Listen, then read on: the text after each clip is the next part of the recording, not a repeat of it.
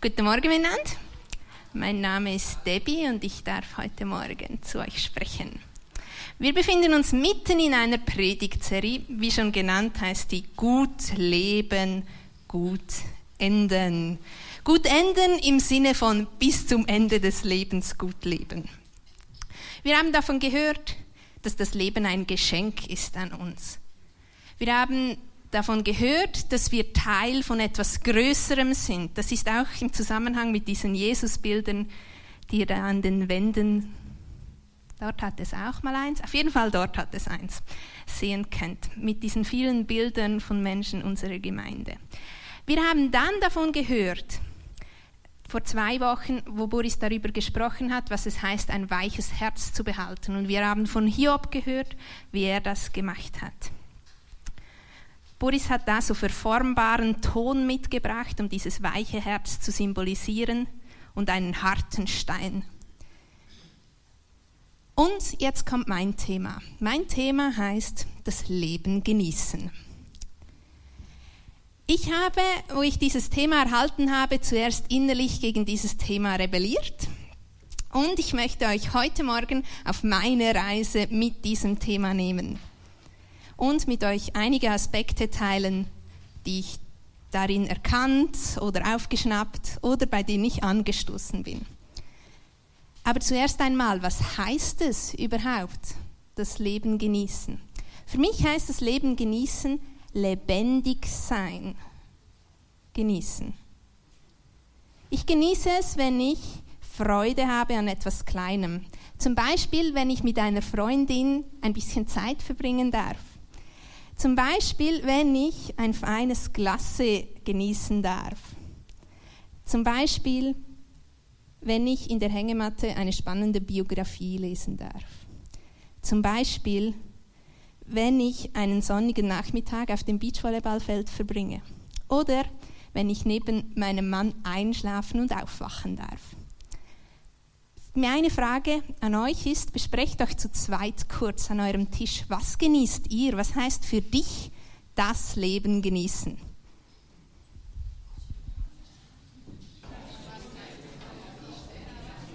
Es tönt, als würdet ihr vielseitig das Leben genießen. Das freut mich. Der Duden hat auch eine Definition fürs Genießen.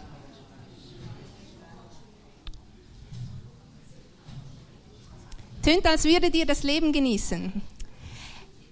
Für das Thema genießen oder das Wort genießen hat der Duden einen Begriff, kann man online nachschauen oder wenn man Bücher hat, auch in Büchern, genau. Ähm, und zwar bringt er drei Punkte unter diesem Thema. Der erste ist, etwas zu sich nehmen. Also muss das Leben heißen, ich nehme das Leben zu mich, zu mir, etwas zu sich nehmen. Mit Freude, Genuss, Wohlbehagen auf sich wirken lassen und zu seinem Nutzen Vorteil erhalten erfahren. Diese Definition ist der Grund, warum ich auch im Laufe der nächsten Minuten Leben genießen und Freude am Leben habe, fast synonym verwenden werde. Das heißt, ich bringe das Leben genießen sehr nahe in Verbindung mit Freude am Leben haben.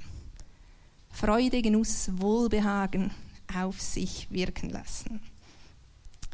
Mein erster Gedanke, der mir kam zum Thema das Leben genießen, war, dass das sehr genau meiner Generation entspricht. Wir von meiner Generation, etwas pauschalisiert würde ich behaupten, nehmen uns gerne das vom Leben, was uns Spaß macht, das, was für uns gerade Sinn macht. Wir arbeiten sehr gerne 80 Prozent, um nebendran noch ein bisschen Zeit zu haben. Ich bin sogar nur 60 Prozent angestellt oder auf jeden Fall bezahlt. Wir machen gerne das, was uns gerade Spaß und Freude bereitet und lassen anderes dann auch schnell mal weg. Viele von uns definieren sich nicht mehr darüber, was wir leisten und was wir erarbeitet haben. Und ich habe viel darüber gelesen, dass Generationen vor uns sich aber gerade über das definiert haben. Aber das ist jetzt einfach meine Brille meiner Generation. Kann man über sowas überhaupt predigen? Ist das biblisch, nur weil es mir in den Kram passt? Oder was will Gott mit diesem Thema? Der zweite Gedanke, der mir sofort kam, war, in der Bibel geht es ab und zu um Verfolgung. Zum Beispiel sagt Jesus zu seinen Jüngern, wenn sie mich verfolgt haben, werden sie auch euch verfolgen. Tönt für mich persönlich nicht so sehr nach Leben genießen. Also was soll ich mit diesem Thema anfangen? Und das ist der Start meiner Reise. Und ich habe mich deshalb auf die Suche gemacht nach Bibelstellen, wo es eben um dieses Leben genießen geht. Mich auf die Suche gemacht, ob denn Gott so etwas Ähnliches auch sagen würde, wie mir da ein Predigtthema vorgesetzt wurde. Und ich habe ein, vier Bibelstellen mitgebracht und über diese Bibelstellen könnte man jeweils eine ganze Predigt halten. Ich möchte den Fokus auf dem Genießen halten. Die erste Bibelstelle ist Psalm 36, 9. Sie dürfen den Reichtum deines Hauses genießen und aus einem Strom der Freude gibst du ihnen zu trinken. Dass wir den Reichtum seines Hauses, ein bisschen frei übersetzt, also seine Gegenwart genießen dürfen, das war mir schon einigermaßen klar. Das tönt ja auch genug heilig, oder? Also das ist ganz, ganz in Ordnung.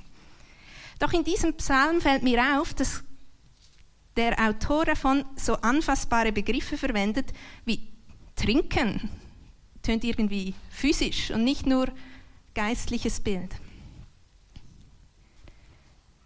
Mir gefällt diese Dimension von nicht rein nur geistlich, sondern auch physisch, anfassbare Dimension. Das tönt ganzheitlich, konkret, fassbar. Sie dürfen den Reichtum deines Hauses genießen und aus einem Strom der Freude gibst du ihnen zu trinken. Tönt nach genießen. Der nächste Vers ist etwas länger, es sind drei Verse. Prediger 9, 7 bis 9. Geh, iss dein Brot mit Freude und trinke deinen Wein mit frohem Herzen, denn längst hat Gott Wohlgefallen an deinem Tun deine Kleider seien weiß zu aller Zeit und das Öl mangle nicht auf deinem Haupte. Genieße das Leben mit dem Weibe, das du liebst, alle Tage deines eitlen Lebens, welches er dir unter der Sonne gegeben hat, alle deine eitlen Tage hindurch. Denn das ist dein Teil am Leben und an deiner Mühe, womit du dich abmühst unter der Sonne. Um diese Verse zu verstehen, bräuchte es ein bisschen länger Zeit. Dieser Zeit habe ich mir nicht gewidmet, aber dieser Vers sagt für mich aus, wir haben gearbeitet und wir dürfen nachher genießen. Man hat für etwas gearbeitet und darf es danach genießen. Also scheinbar dürfen wir genießen. Der nächste Vers ist 1 Timotheus 4.3. Diese Leute verbieten das Heiraten und fordern den Verzicht auf bestimmte Speisen auf Speisen, die doch von Gott geschaffen wurden, sodass die, die an ihn glauben und die Wahrheit erkannt haben, sie mit Dankbarkeit genießen können. Wir dürfen das Essen genießen. Zum Glück, wie gut. Mit Dankbarkeit Gott gegenüber dürfen wir die Speisen, die er geschaffen hat, genießen. Wir kennen den Schöpfer aller Speisen und dürfen ihm gegenüber dankbar sein und diese Speisen genießen. Die an ihn glauben und die Wahrheit erkannt haben, sie mit Dankbarkeit genießen können. Der vierte Vers ist 1. Timotheus 6, 17. Schärfe denen, die es in dieser Welt zu Reichtum gebracht haben, ein, nicht überheblich zu sein und ihre Hoffnung nicht auf etwas so Unbeständiges wie den Reichtum zu setzen, sondern auf Gott, denn Gott gibt uns alles, was wir brauchen, in reichem Maß und möchte, dass wir Freude daran haben.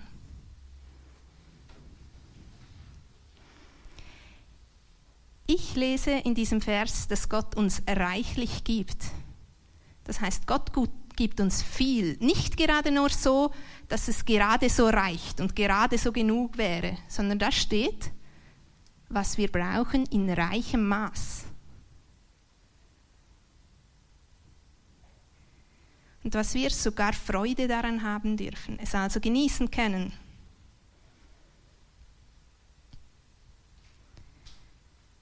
Also in diesem Genießen bleibt aber hier trotzdem der Fokus auf Gott, die Hoffnung, die wir auf Gott setzen. Das heißt, unser Genießen ist eine Beziehung zu ihm. Das heißt, ich habe aus diesen Bibelversen geschlossen und lade euch ein, das auch so nachzuvollziehen, dass Gott uns einlädt, das Leben zu genießen.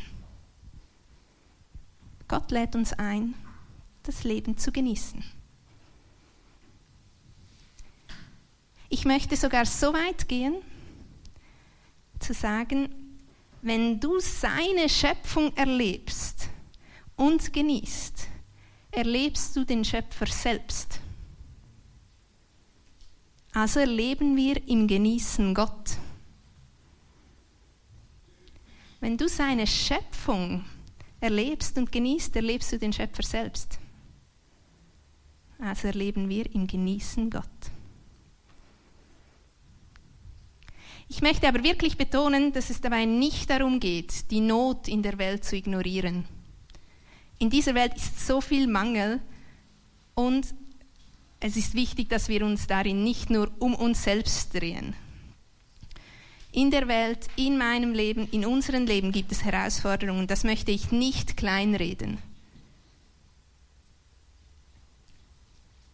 Aber ich glaube, dass Gott uns gute Dinge ins Leben schenkt und gibt, die wir genießen dürfen.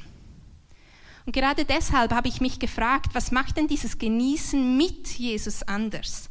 Genießen können ja alle. Aber was heißt es denn mit Jesus genießen? Was macht den Unterschied aus? Und ich bin auf zwei Dinge gestoßen. Das erste ist, ich glaube, ein Unterschied ist, dass wir jederzeit einen Grund zur Freude und zum Genießen haben. Zum Beispiel in Philipper 4,4 steht, dass wir uns freuen, was auch immer geschieht, weil wir mit dem Herrn verbunden sind. Das heißt für mich sogar, dass wir uns freuen und genießen dürfen, unabhängig von unseren Umständen und unabhängig von meinen Gefühlen. Wir sind mit ihm verbunden und das ist die größte Freude und somit der größte Genuss.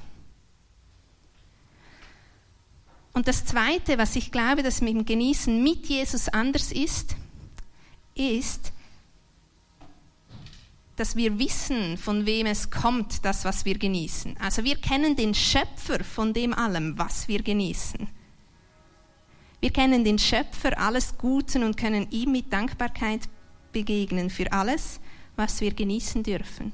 Das heißt, unser Genießen steht in einer Beziehung, in einer Beziehung zu dem, der alles erschaffen hat. Und ich glaube, dass das einen Unterschied ausmacht.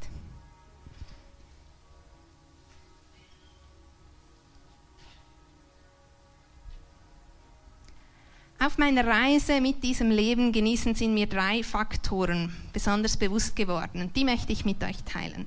Der erste Faktor ist Faktor Zeit. Wir brauchen Zeit, um etwas genießen zu können. Wir brauchen Zeit, um überhaupt wahrnehmen zu können. Wir brauchen einen Moment Zeit, um uns lebendig zu fühlen und das Lebendigsein genießen zu können. Wir brauchen Zeit, um einen Moment auszukosten. Wir brauchen Zeit, um Genuss und Freude wahrzunehmen. Ich behaupte sogar, dass in der Hektik kein Genießen ist. Das ist in dieser Welt voller Möglichkeiten und Optionen echt eine Herausforderung. Und oft habe ich schon Sätze gehört, dass man diese und diese Phase genießen soll. Beispielsweise am Anfang meiner Beziehung mit meinem Mann kamen einige Leute wirklich zu uns und haben gesagt, genieß diese Phase. Das hat für mich immer so getönt, als würde es nachher alles bergab gehen und alles nur noch schlimmer werden. Ähm, meine Erfahrung ist nicht so, also alles okay. Aber Oft habe ich solche Aussagen gehört, die sagen, genieße es, genieße diesen Moment. Und das ist ja wirklich wichtig. Sonst wird man es später bereuen und ähm, bereuen, was man verpasst hat zu genießen. Ich betrachte Zeit somit als Voraussetzung, um überhaupt genießen zu können. Und diese Zeit gibt es nicht einfach so. Man muss sie sich nehmen. Lasst uns immer wieder Zeit nehmen, lasst uns innehalten, ihm einfach so sein und voll Dankbarkeit Momente genießen und dem Schöpfer dafür danken. Sich Zeit nehmen ist eine Voraussetzung, um überhaupt genießen zu können. Der zweite Faktor, der mir sehr wichtig ist, ich habe ihn genannt Sein im Unfertigen. Meine Generation nennt sich Generation Y. Vielleicht habt ihr auch schon mal davon gehört. Das sind so ungefähr die Jahrgänge von 1986 bis 2000. Und wir definieren uns nicht mehr über Leistung. Ich habe beobachtet und gelesen, dass einige Generationen vor uns, vielleicht vor euch, äh, sich darüber definieren, was sie leisten, was sie erarbeiten, über ihre Arbeit, über ihren Job. Vielleicht kommt es euch bekannt vor. Ah, man sollte erst genießen, wenn man etwas geschafft hat. Erst die Arbeit, dann das Vergnügen. Nachdem ich so hart gearbeitet habe, gönne ich mir. Man gönnt sich ja sonst nichts. Und ja, ich mag es auch, wenn Dinge fertig sind. Ich bin sehr froh, ist meine Masterarbeit vorbei. Ich mag es, wenn das letzte Gutzli weg ist und man aufräumen kann. Ich mag es, wenn ich das Puzzle geschafft habe, auch wenn ich gerade ein sehr schwieriges Zuhause habe. Ich mag es, wenn Dinge fertig sind. Doch möchte ich das Leben leben und das Leben genießen, bevor es fertig ist. Ich möchte nicht bis zur Pensionierung oder zur Ewigkeit nach dem Tod warten. Ich möchte das unfertige Leben aushalten und sogar genießen. Und ich glaube, das ist etwas Himmlisches an unserer Generation, das wir schon ein bisschen erkannt haben. Ich glaube, dass Gott uns einlädt, auch zwischendurch schon mal zu genießen, bevor alles fertig und bevor alles geschafft ist. Es muss nicht immer alles fertig sein, um genießen zu können. Innehalten, eine Pause machen. Mehr sein statt tun. Entspannt sein und genießen. Genießen, was schon ist und dem Schöpfer dafür danken. Meine Generation genießt sehr viel und genießt vor allem um des Genießens willen. Das dreht sich also um sich selbst. Meine Generation genießt um des Genießens willen, glaube ich. Und da haben wir mit Jesus so viel mehr. Unser Genießen steht in einer Beziehung. Unser Genießen steht in einer Beziehung zu diesem Schöpfer. Wir kennen den Gott, der alles erschaffen hat. Wir dürfen in Dankbarkeit vor ihm unser Leben genießen.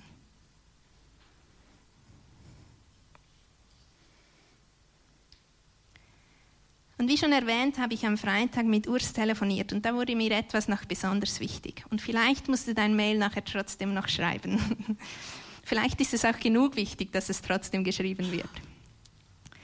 Manchmal leben wir Christen in einer eigenen Leistungsgesellschaft. Was die Gesellschaft sonst zu bieten hat, übernehmen wir uns und machen Leistung daraus in Bezug auf den Glauben. Hast du genug gebetet? Habe ich genug in der Bibel gelesen? Das und das müsste ich noch viel besser und noch viel mehr tun. Und da gibt es wirklich, wirklich sehr viel, das ich noch viel, viel besser tun könnte. Das ist schon so. Aber lass mich festhalten. Ich habe nie genug gebetet. Ich habe nie genug in der Bibel gelesen. Ich habe nie genug Gutes getan. Ich werde nicht fertig damit. Ich könnte immer noch an eine Konferenz gehen, in die Seelsorge gehen und das ist wirklich was Gutes. Und überhaupt müsste ich mich noch viel verbessern. Wenn ich mich darum drehe, was ich noch alles müsste, bin ich nicht besser als meine Generation, die sich nur um sich selbst dreht. Wenn es nur darum geht, was ich noch verbessern muss, drehe ich mich um mich selbst und nicht um Jesus, nicht um diesen Schöpfer. Doch ich glaube, Er liebt uns unfertig. Wir dürfen sein. Wir müssen nicht mehr tun. Er liebt uns einfach so. Ich glaube, wir dürfen sein, anstatt immer zu tun. Wir dürfen das Leben mit Jesus genießen. Unperfekt, unfertig, jetzt.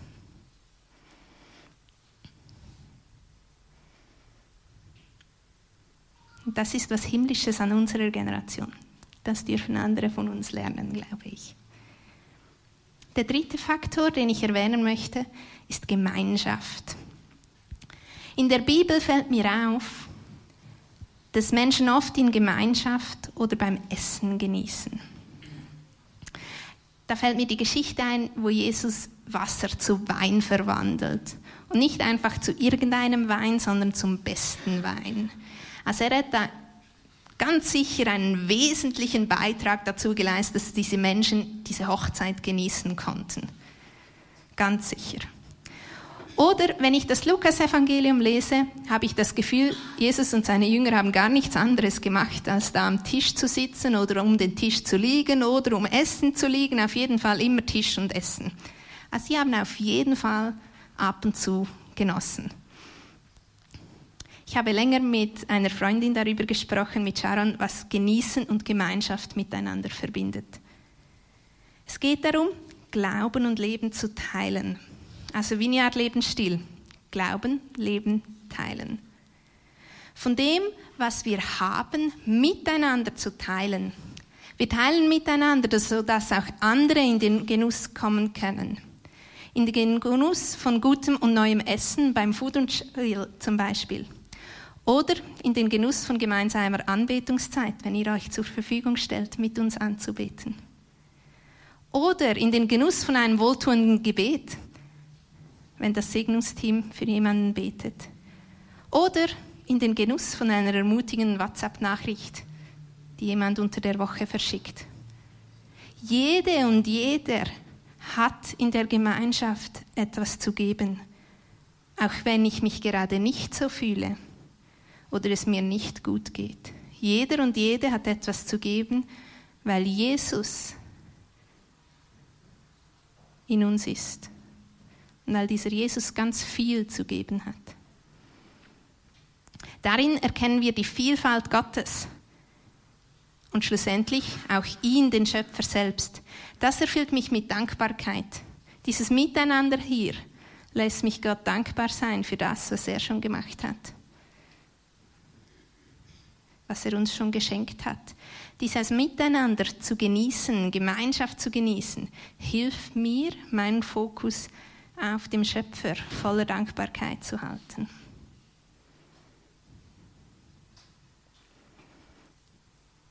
Wir brauchen Zeit, um genießen zu können. Wir können genießen im Unfertigen. Wir dürfen das. Und wir sind eingeladen, in Gemeinschaft zu genießen. Und ich möchte das praktisch umsetzen. Auf eine möglicherweise ungewöhnliche Variante. Ich habe noch einen Bibelvers mitgebracht. Und zwar der erste Teil von Psalm 34, 9. Da steht in meiner Übersetzung, schmecket und sehet, dass der Herr gütig ist. Tönt nach genießen, tönt nach schmecken und sehen, tönt erfahrbar, tönt anfassbar. Ich glaube, wir dürfen seine Güte genießen. Und wir wollen uns zusammen Zeit nehmen für das Abendmahl, das Abendmahl feiern und genießen. Und möglicherweise auf eine Art und Weise, wie du das noch nicht gemacht hast. Und zwar glaube ich, dass wir alle unterschiedlich genießen und unsere Gottesbeziehung unterschiedlich aussieht. Und deshalb habe ich auf Tischen so hinter Küchentüchern und nicht, weil ich besonders gerne diese Tücher habe oder gerne abwasche, sondern weil sie dahinter was verstecken, unterschiedliche Dinge vorbereitet. Und man darf diese Tücher nachher entfernen und ich habe unterschiedliche Kombinationen mitgebracht. Ich erzähle, erzähle euch, was ich habe und danach erkläre ich, wie es weitergeht. Das eine ist, man darf mit Traubensaft und Brot das Abendmahl einnehmen. Eine andere Variante ist mit Chips und Bier. Eine andere Variante wäre Passaya, das ist so ein süß-süß Getränk mit Gummibärli. Eine andere Variante wäre mit Wein und Sprints. Die nächste Variante ist Apfelsaft und Bündnerfleisch. Apfelsaft vom Markt von gestern. Ja? Die nächste Variante ist Orangensaft und Schokischümli. Das ist wohlmöglich etwas ungewöhnlich und für viele vielleicht komisch. Man darf lachen dabei, man darf damit anstoßen und man darf es genießen. Ich glaube, und man darf auch einfach Traubensaft und Brot nehmen, ist völlig okay. Und man darf auch eine neue Kombination, die ich nicht so vorbereitet habe, testen, falls euch mein Zusammentragen nicht ganz genau entspricht. Ähm, ich möchte es so machen, dass wir zusammen das Abendmahl einnehmen. Das heißt, schnappt ihr jemanden am Tisch oder am Nebentisch oder so und nehmt zusammen das Abendmahl ein muss nicht das Gleiche sein, es darf ein bisschen chaotisch sein, bis jeder und jede gefunden hat, was ihr oder ihm entspricht und das einnehmen darf. Das heißt, ich lade diejenigen, die nahe von so einem Tisch mit Küchentüchern sitzen, dieses Küchentuch zu entfernen und euch auf den Weg zu machen, das zu genießen.